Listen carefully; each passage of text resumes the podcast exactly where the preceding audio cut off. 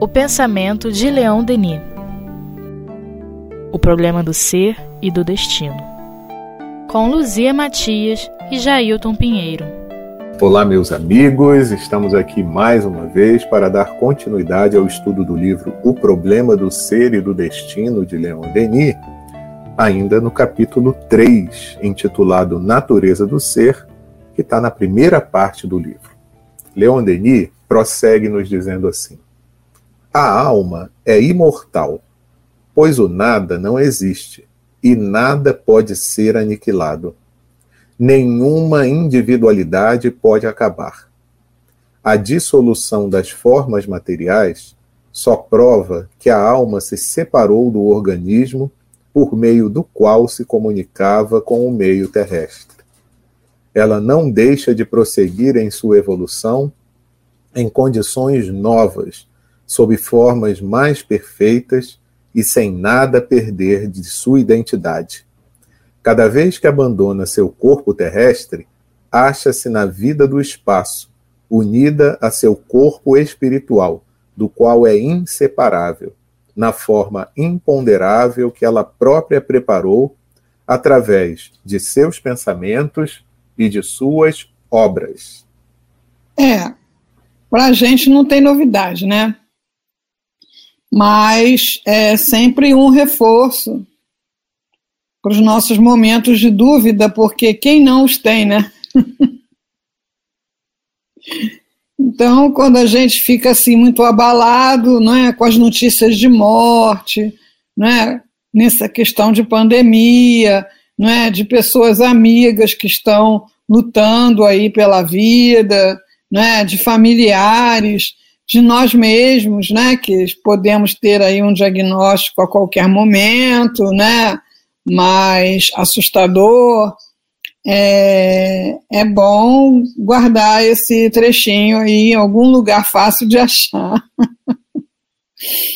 Porque o texto do Leon Denis, ele é impregnado, né? ele colocou muita alma na, nas suas palavras.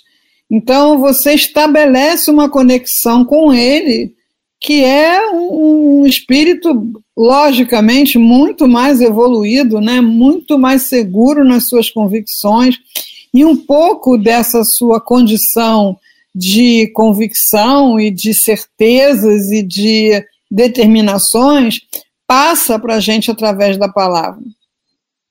Então, assim, enquanto informação, né, uh, sobre doutrina espírita, eu acho que 15 dias de estudo você já sabe o que está aqui, né?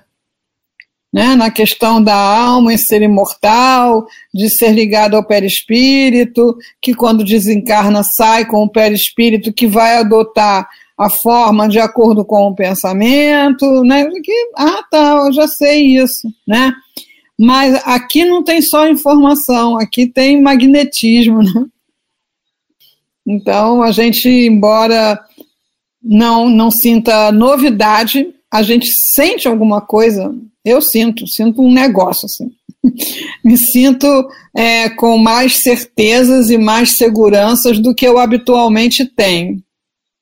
Eu considero isso, sabe o que, Luzia? É o poder da autoridade moral, né? Então é muito legal isso. Por quê? Porque em todos os tempos a gente teve isso e a gente tem a, sofre a influência, graças a Deus, né, desses enviados de Jesus para trazer para a gente esse lembrete. Né? Lá no livro dos Espíritos, até Kardec pergunta, depois que ele faz aquela pergunta sobre o modelo e guia, né? aí é, ele, ele vem trazendo, ou é depois ou é antes, é uma das questões assim bem próximas, né? que ele pergunta, mas se. Ah, depois que fala da, que a lei de Deus está na consciência, que é a 621 né? E Jesus é a 625. Então, na, naquele capítulo ali, aí ele pergunta: mas se está na consciência, por que, que a gente precisa ter essas leis sendo é, trazidas através de tantas é, religiões, doutrinas? Aí os espíritos respondem: é porque o homem se esquece e se afasta, e ele precisa ser lembrado. Então é muito importante que a gente sempre volte à leitura, que a gente volte a esses ensinamentos, porque a vida do dia a dia, ainda muito influenciada pela matéria, pelo materialismo, pela sensualidade, ela nos absorve. E a gente vai sendo levado, até mesmo nós, como você falou, que já conhecemos essas coisas, a nos comportarmos como se materialistas fôssemos.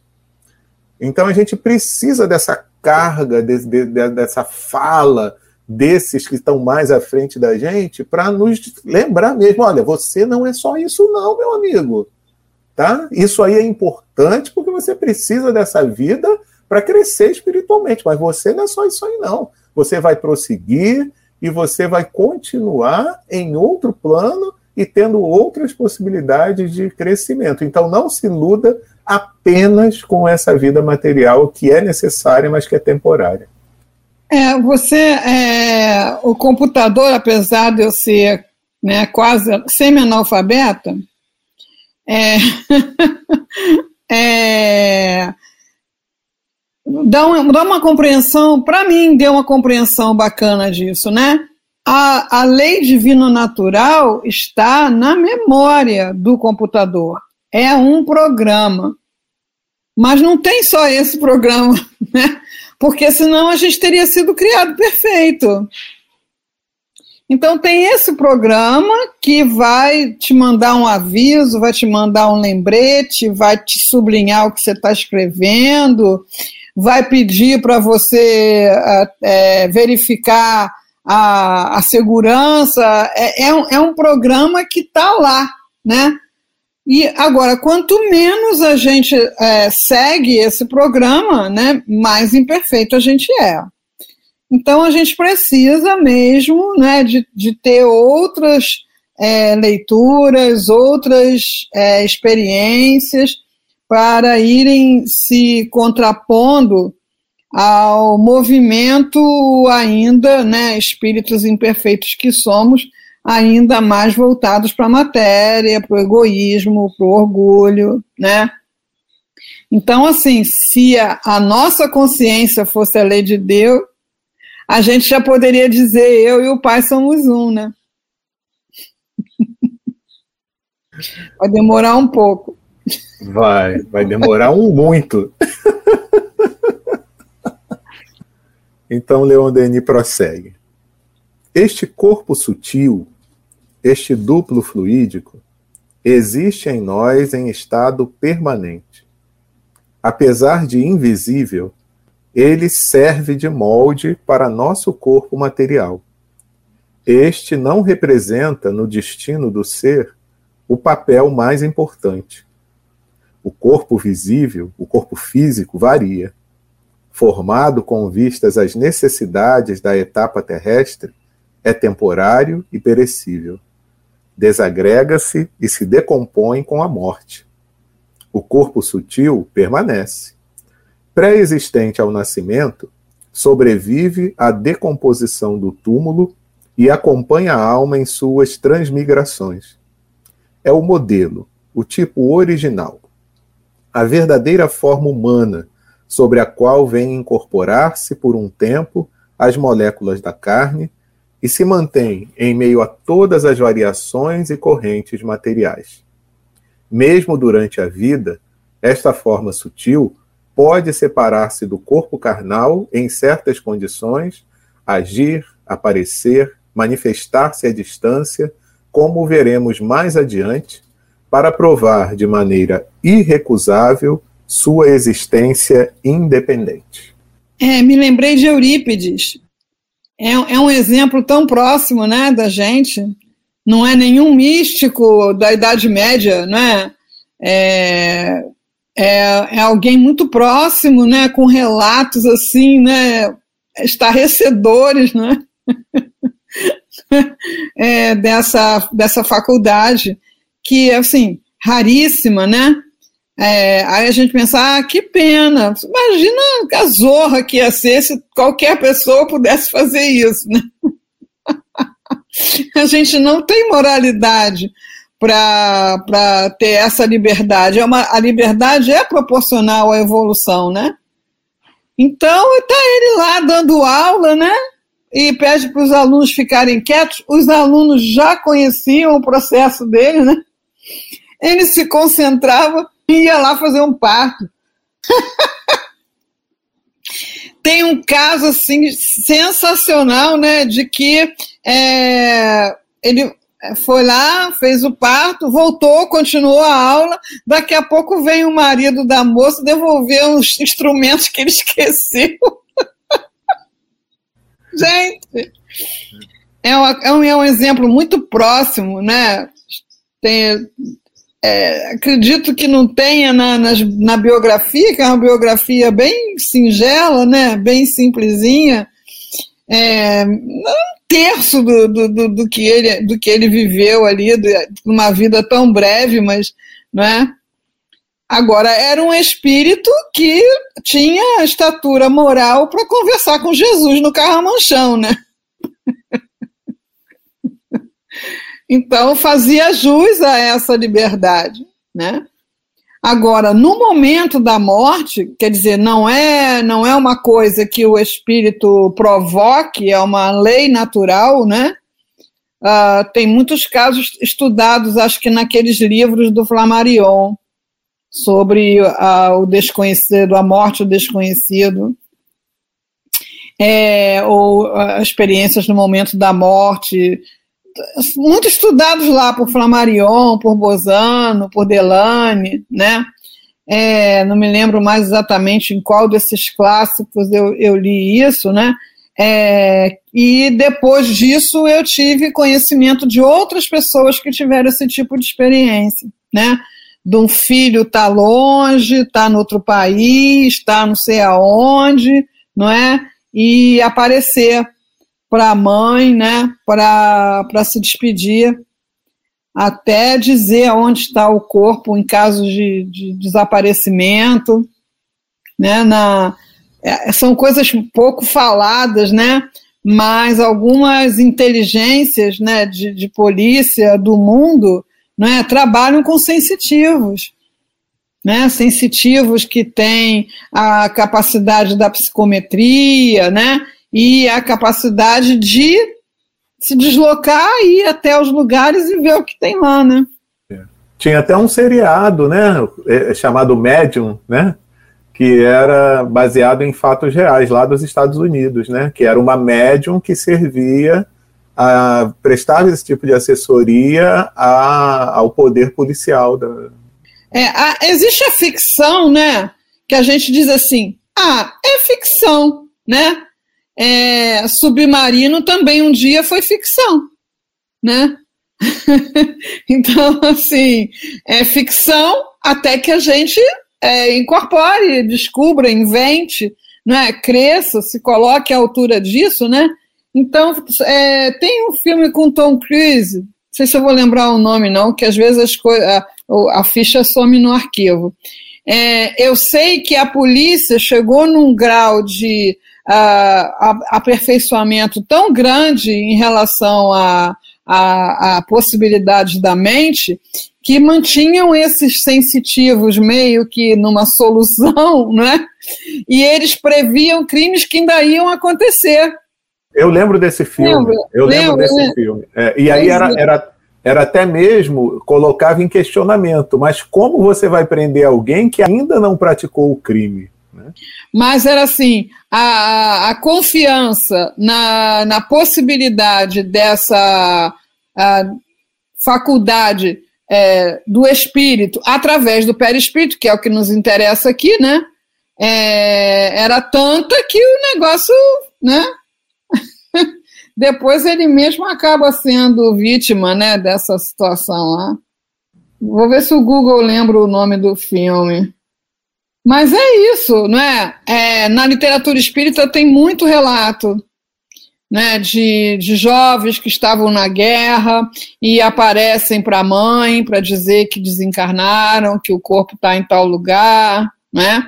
É, de pessoas que aparecem para se despedir, né? É, e isso só é possível em, em função do, do perispírito. Isso, e você me fez lembrar agora, né? quando ele fala aí do, do perispírito, é, depois que você também citou esses clássicos, é aquele livro do Gabriel Delane, O Espiritismo perante a Ciência.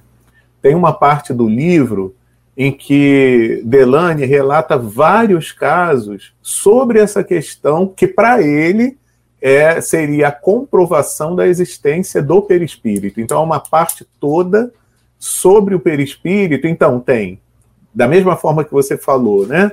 Aqueles que, é, diante da morte, eles vêm e se comunicam, mas também aqueles que, num momento de emancipação, eles se apresentam em outro lugar. E ele traz um caso nesse livro que chamou muita atenção, porque é um, um caso acontecido no Brasil, no Rio de Janeiro. Né? Então, a pessoa está no navio vindo, é um casal com, com, a, com o filho, está vindo para o Rio de Janeiro no navio, só que é, tá uma situação complicada, a mãe parece que já está doente, alguma coisa nesse sentido, eu não vou lembrar o caso por completo, ela se emancipa no navio, vem para o Rio, é, encontra a pessoa para onde que iria recebê-la, diz que a situação não está fácil, que provavelmente ela pereceria porque ela estava doente. Aí quando ela volta, ela diz para o marido: não, tá tudo tranquilo. A pessoa já diz que vai receber você e a criança e tá tudo certo, não tem problema, né? Então aí depois é, o Delane fala, né? Como que ela apareceu? Como ela se fez visível, né? E aí falando, é o perispírito, que é como o Denis está falando aqui, que é esse corpo que a gente pode ter esses momentos de desligamento do corpo físico, parcialmente, enquanto a gente está encarnado, mas que depois da morte do corpo, ele permanece e é ele que vai ser o veículo de manifestação é, no plano espiritual. Né? É. É, eu tenho um casinho já bem chacoalhado em palestra, porque a gente acaba se repetindo muito, né? né, que eu e a minha amiga fomos à faculdade numa época de férias e vimos o professor lá. É, ele, ele, ele estava exatamente como a gente o conhecia, inclusive ele usava uns ternos que se chamavam de Panamá, é... que era assim uma coisa muito pouco comum na, na, na, década de 70. Aquilo foi moda na década de 50, 40, sei lá, mas ele continuou fiel àqueles ternos, uma cor meio de tijolo, assim. Então, até o vestuário era o que ele costumava usar, né? Então, o que estava no, no, Quando ele pensava nele, ele se pensava com aquela aparência e com aquela roupa, né? É, o, o filme é Minority Report. Eu lembro desse filme, muito legal. Então, assim, é uma ficção, é Spielberg, ok. Mas da onde saiu essa ideia, não é, de sensitivos trabalharem para a polícia? Isso para as inteligências, né? Isso é real, isso existe. não é? E é assim que funciona. É assim que funciona. No caso também ficção, Spielberg, né, do Sexto Sentido, né? É, também a, a, o garotinho era o, o sensitivo, né? E, e, a menina vem dizer para ele que ela foi assassinada com o veneno e aonde estava e tudo, né? Agora, realmente é uma faculdade que, se a gente pudesse usar ao nosso bel prazer, a gente faria um estrago. Que aí entra o quesito moral, né? Então, realmente é, é regulado, né? Você é igual criança, né? Você dá liberdade à criança para fazer certas coisas de acordo com o amadurecimento emocional dela, psicológico, né? Um constrangimento social, né? Para a criança ser mantida, né? Protegida de si mesma. E, e aí a gente vê também, né, Luzia, é, o quanto isso é verdade, porque a gente tem informações é, do, do uso dessas faculdades psíquicas para questões de guerra, né? Então, é, para você ver como que é, a gente ainda não pode ter acesso a toda essa potencialidade, então seria um caos, né? O pouco que a gente já consegue, a gente acaba fazendo um pequeno estrago, Então, imagina se a gente tivesse essa potencialidade toda é, ao nosso alcance, né? Então, deixa eu aproveitar e fazer uma propaganda aqui, Luzia, porque é, ano passado foi lançado um livro, que na realidade foi lançado aqui no Brasil, né? A tradução de um livro do Gabriel Delane, junto em coautoria com Gabriel Borniquel. É, se chama Escutemos os Mortos. Então é um, um, texto de Delane muito legal, né? Que ele faz análise daquele jeito do Delane mesmo. Eu citei agora o Espiritismo perante a ciência, né? Com aquelas experiências, com o resultado e de uma forma bem tranquila, ou seja, ah, pode ser o sub subconsciente nesse momento que está atuando e não ser um fenômeno puramente mediúnico? Pode. Esse caso aqui pode ser assim. Agora, tem outros que não tem como você classificar dessa forma, porque são situações muito mais complicadas. Então, aqui ele vai fazendo análise disso mesmo. Então, tem a incorporação, a clarividência, visões no estado de vigília, que a gente estava até comentando, é, estudos sobre a memória. Então, muito legal. Então, a propaganda é essa. Escutemos os mortos de Gabriel Delane. Aí vai dizer, mas onde eu acho? Ah, agora é a propaganda completa. Na loja do Espiritismo.net, meu amigo. Acesse www.lojaespiritismo.net e procura o livro que você vai ficar satisfeito. Eu estou satisfeito, estou lendo aqui e estou muito feliz, porque é, são exatamente algumas dessas comprovações, né, Luzia? Que a gente não tem como, por mais que a gente tente esconder, contra fatos, já se diz, dizia, né? Não há argumentos. É, o, o, a psicologia que trouxe essas ideias de subconsciente, de inconsciente, de inconsciente coletivo, ela, ela nasceu praticamente junto com o Espiritismo, é, com o nome de ciências psíquicas. E no início estudava esses fenômenos. Né? Leon Denis, aqui ao longo desse livro, vai citar é, vários estudiosos das sociedades de estudos psíquicos. Né? É, agora, a partir de um certo momento, uh, os psiquiatras, como Freud, né, como outros lá, né, é, ficaram preocupados em não parecerem é, místicos, esotéricos, espíritas, né, ocultistas e, e se, é, abandonaram esses fenômenos, né, é, colocaram tudo isso num lugar de uh, fenômenos provenientes do inconsciente. Mas é, como explicar que o inconsciente é, tenha conhecimentos né, de fatos e uh, ocorrências e até de informações científicas, né, que a própria pessoa nunca teve acesso nessa vida, né? Mas uh, houve essa separação. Mas isso não quer dizer que a, o, espírito humano cessou a busca, né? Aí daí veio a parapsicologia, né? E daí vieram a, soube que na Universidade da Virgínia chama fenômenos incomuns ou fenômenos, sei lá, colocaram lá uma classificação. Então, o estudo e a investigação desses fenômenos continua, porque eles continuam não se enquadrando, né? Na, nas teorias é, que a psicologia consagrou, né? O próprio Jung, que teve várias experiências mediúnicas e estudou o inconsciente coletivo e essas coisas todas, né? É, ele ficou meio em cima do muro, né? Porque recebia uma saraivada de, de, de, restrições e críticas até hoje, né? O pessoal vai para a faculdade de psicologia, quando fala de Jung, fala assim, está passando, né? Fica por conta do psicólogo querer se aprofundar na psicologia junguiana. Mas no livro dele, Memórias, Sonhos e Reflexões, ele já estava com 80 anos, já ia desencarnar mesmo, quer saber? Falou tudinho que ele vivenciou, porque ele nasceu numa família de, de médios, de efeitos físicos, né? E presenciou os fenômenos, né? Enfim, a questão do inconsciente, do subconsciente, é uma irresponsabilidade usar isso para definir, explicar as manifestações do espírito que está no corpo como a gente está na roupa, né? Com certeza. E eu acho legal ler essa nota aqui que ele coloca, né? Porque é muito interessante e tem tudo a ver com o que a gente falou aqui no final. Ele diz assim: a ciência fisiológica, a quem escapa ainda a maioria das leis da vida, entreviu, no entanto, a existência do perispírito ou corpo fluídico, que é, ao mesmo tempo, o molde do corpo material, a vestimenta da alma e o intermediário essencial entre eles.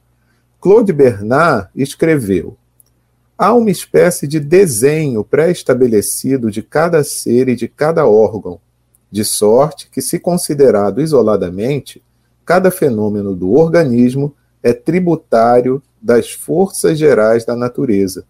Eles parecem revelar um elo especial, parecem dirigidos por alguma condição invisível na rota que seguem, na ordem que os encadeia. Sem esta noção do corpo fluídico, a união da alma ao corpo material fica incompreensível. Daí veio o enfraquecimento de certas teorias espiritualistas que consideravam a alma como um puro espírito. Nem a razão nem a ciência podem admitir um ser desprovido de forma. Leibniz, no prefácio de suas. É, é isso aí, né? No, no, Novelas de Recherche sur la raison humana. dizia: Acredito, como a maioria dos antigos, que todos os espíritos, todas as almas, todas as substâncias simples, ativas, estão sempre unidas a um corpo e que jamais existam almas que dele estejam completamente desprovidas. Há, finalmente, numerosas provas, objetivas e subjetivas, da existência do perispírito. Primeiramente, são as sensações ditas de integridade, que acompanham sempre a amputação de um membro qualquer magnetizadores afirmam poder influenciar seus doentes, magnetizando o prolongamento fluídico de seus membros amputados. Vêm em seguida as aparições dos fantasmas dos vivos.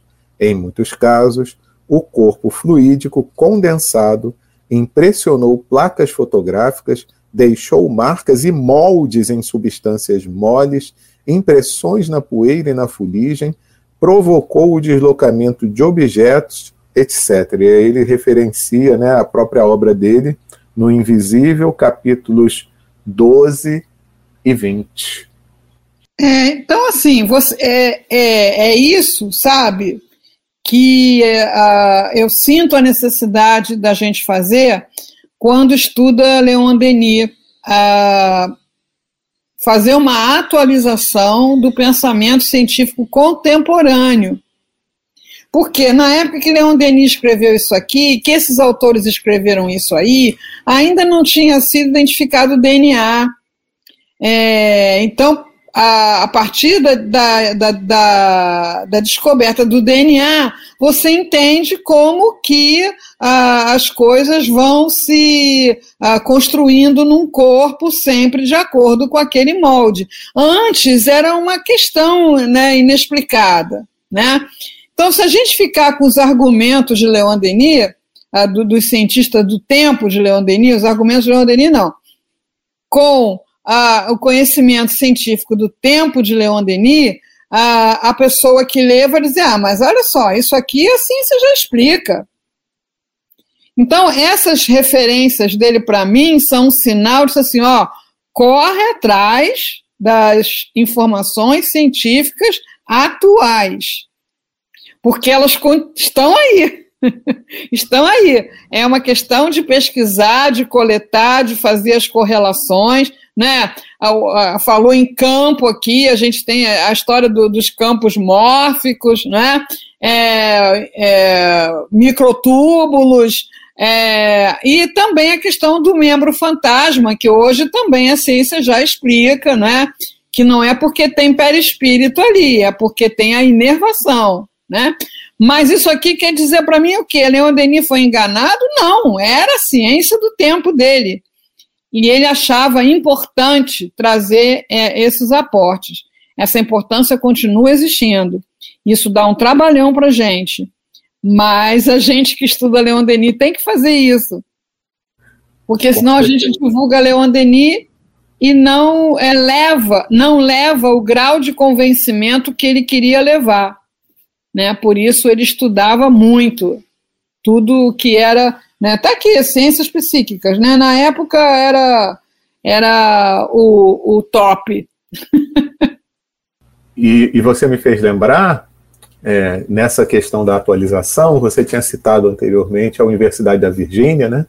O pessoal da Universidade Federal de Juiz de Fora, lá naquele núcleo de pesquisas e da espiritualidade, né, o NUPES, eles estão com uma parceria com a Universidade de Virgínia, começando a fazer uma série de pesquisas relacionadas à mediunidade, à espiritualidade de um modo geral. Então, vindo muita coisa aí. Então, vale a pena pesquisar, porque tem o site do NUPES, e isso aí é muito importante a gente se atualizar. A, a busca do conhecimento não cessa, faz parte da evolução. Então, toda hora que vem alguém com uma arrogância, né, um pobre de espírito, né, querer botar uma pedra, acabou, isso aí o Darwin já resolveu, pá, né? O cara vem com aquela né? Tem uma, uma brincadeira no meio médico, né? Que diz assim: ah, o, o, os cirurgiões acham que são Deus e os neurocirurgiões têm certeza. A pessoa vem com aquela arrogância, pá, nossa, é, é pobreza de espírito mesmo. E por mais pedras que ponham, não conseguem calar a busca da alma por si mesma, né? Então, tem aqueles que leem esses autores materialistas muito vociferantes, né? É, e, e, acreditam nisso e, e abandonam sua busca e adoecem. Né? Então eu acompanho o Marcelo Gleiser, né, que é, criou lá na cabeça dele um setor de mistério. Então ele não nega, ele diz que é mistério.